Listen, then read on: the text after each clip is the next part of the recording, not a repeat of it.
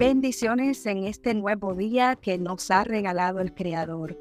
Gracias por acompañarme a caminar en la palabra de Dios, sembrando esta semilla que te transforma la vida, un pensamiento a la vez. Te habla Marilyn Irizarry y soy escritora del libro Semillas de Sanidad que se encuentra disponible actualmente en Amazon. Te doy la bienvenida a Semillas de Vida, el podcast que te conecta con historias reales y valiosas enseñanzas basadas en la Biblia, llenas de inspiración, motivación y sabiduría práctica. Adelante, como si estuvieras en tu casa, en confianza, agarra tu café, pan con mantequilla y acompáñame este ratito en el episodio número 2 de nuestra nueva sección, Sembrando Promesas, con el título La Semilla de la Fe. Bueno, mis amados caminantes, hoy estaremos hablando de la fe. Cuando hablamos de la fe es necesario saber que cada uno de nosotros tiene una porción de fe. Esto lo dice la palabra de Dios en Romanos 12:3. Se ha hablado mucho sobre la fe, hay mucha tela para cortar, pero como he dicho a lo largo de mis intervenciones, mi interés es que sea sencillo y práctico. En definición, la fe es, según Hebreos 11.1, la realidad de lo que esperamos es la prueba palpable de lo que no podemos ver. O sea, llamar a lo que no es como si fuera esperar su llegada sabiendo que llegará. Es como un pequeño trabalengua. Te quiero dar un ejemplo. Trabajas cada día ocho horas o tal vez más para recibir tu salario. La norma es que debes esperar a la fecha de pago y confías en que ese día recibirás el dinero prometido por tus horas invertidas. Hasta ese momento te levantas cada mañana, cumples tu parte de creer que vas a recibir lo prometido, mientras ejercitas tu fe de que cada día de pago tu dinero estará allí. Tu confianza crece y ni siquiera dudas de que te vayan a pagar. ¿Me entiendes? Eso es fe. Jesús le reclamó a sus discípulos por tener tan poca fe que no llegaba al tamaño de una semilla de mostaza. Eso era suficiente para hacer que una montaña les obedeciera, arrancándose de su lugar y lanzándose al mar.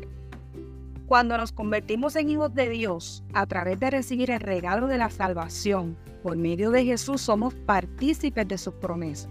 Pero María, yo le pido y no veo nada. Muchas veces me dicen así. Las escrituras te van a revelar cuál es la buena voluntad de Dios, agradable y perfecta y te voy a dar unos puntos claves al momento de pedirle a Dios.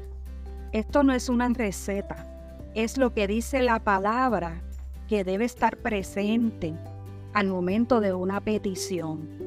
Número uno, debes pedir creyendo que vas a recibir. Eso está en Marcos 11:24 y dice de la siguiente manera.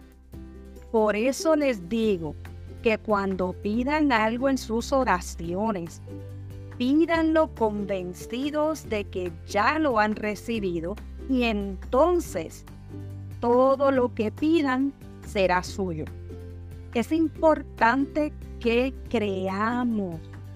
Si estamos pidiendo con la duda de que Dios nos va a contestar o si es la voluntad o no de Dios lo que estamos pidiendo, eso interrumpe nuestra oración eso pone una barrera porque nos corta ese proceso de creer, de no dudar, de tener esa fe que necesitamos para que esa oración se eleve, si lo podemos visualizar de esa manera, y llegue al trono.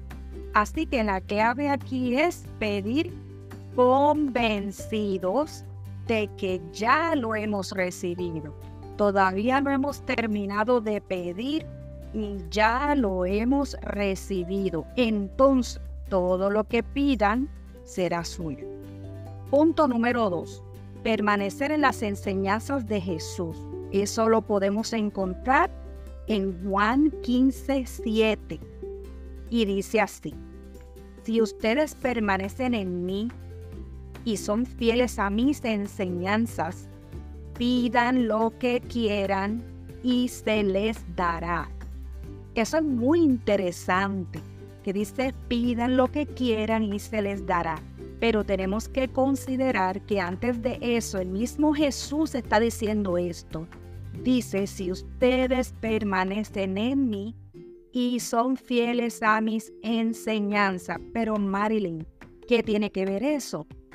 Cuando somos fieles a las enseñanzas de Jesús, podemos aprender y entender cuál es su voluntad, qué es lo que Él quiere de nosotros y de acuerdo a eso podemos pedir.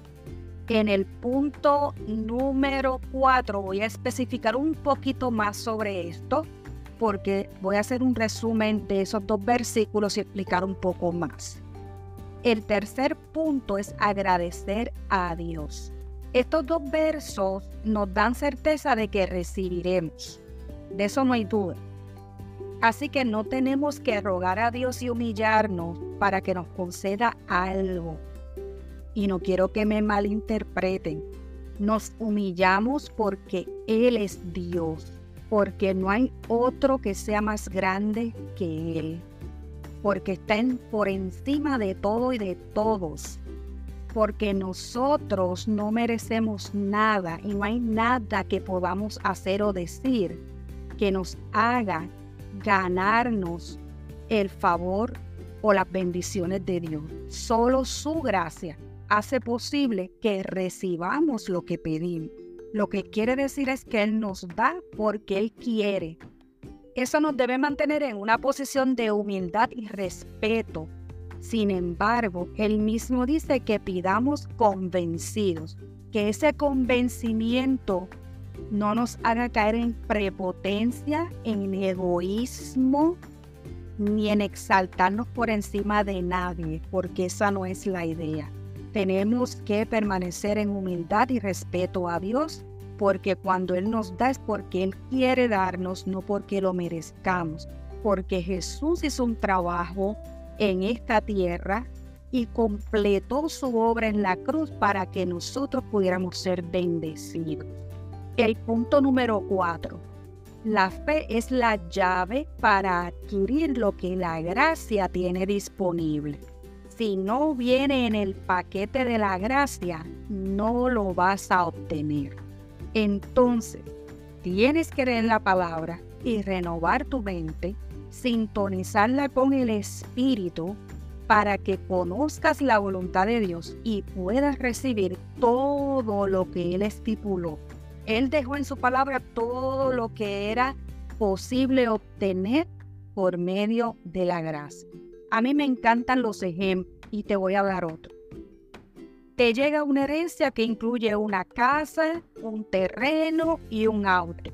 Pero tú quieres también la cuenta de banco del vecino que tiene 100 mil dólares.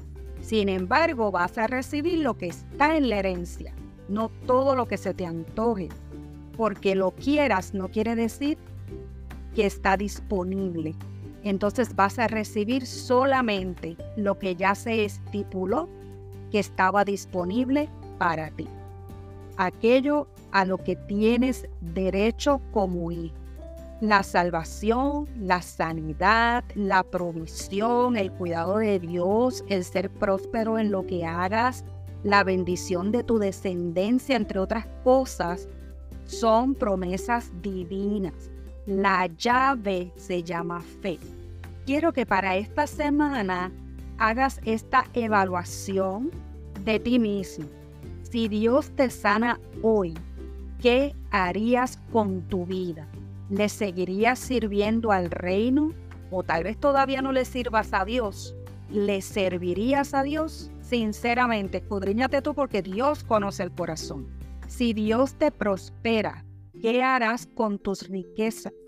¿Ayudarás a expandir el Evangelio? Si Dios cuida de ti, ¿le darás gloria y honra por tu vida?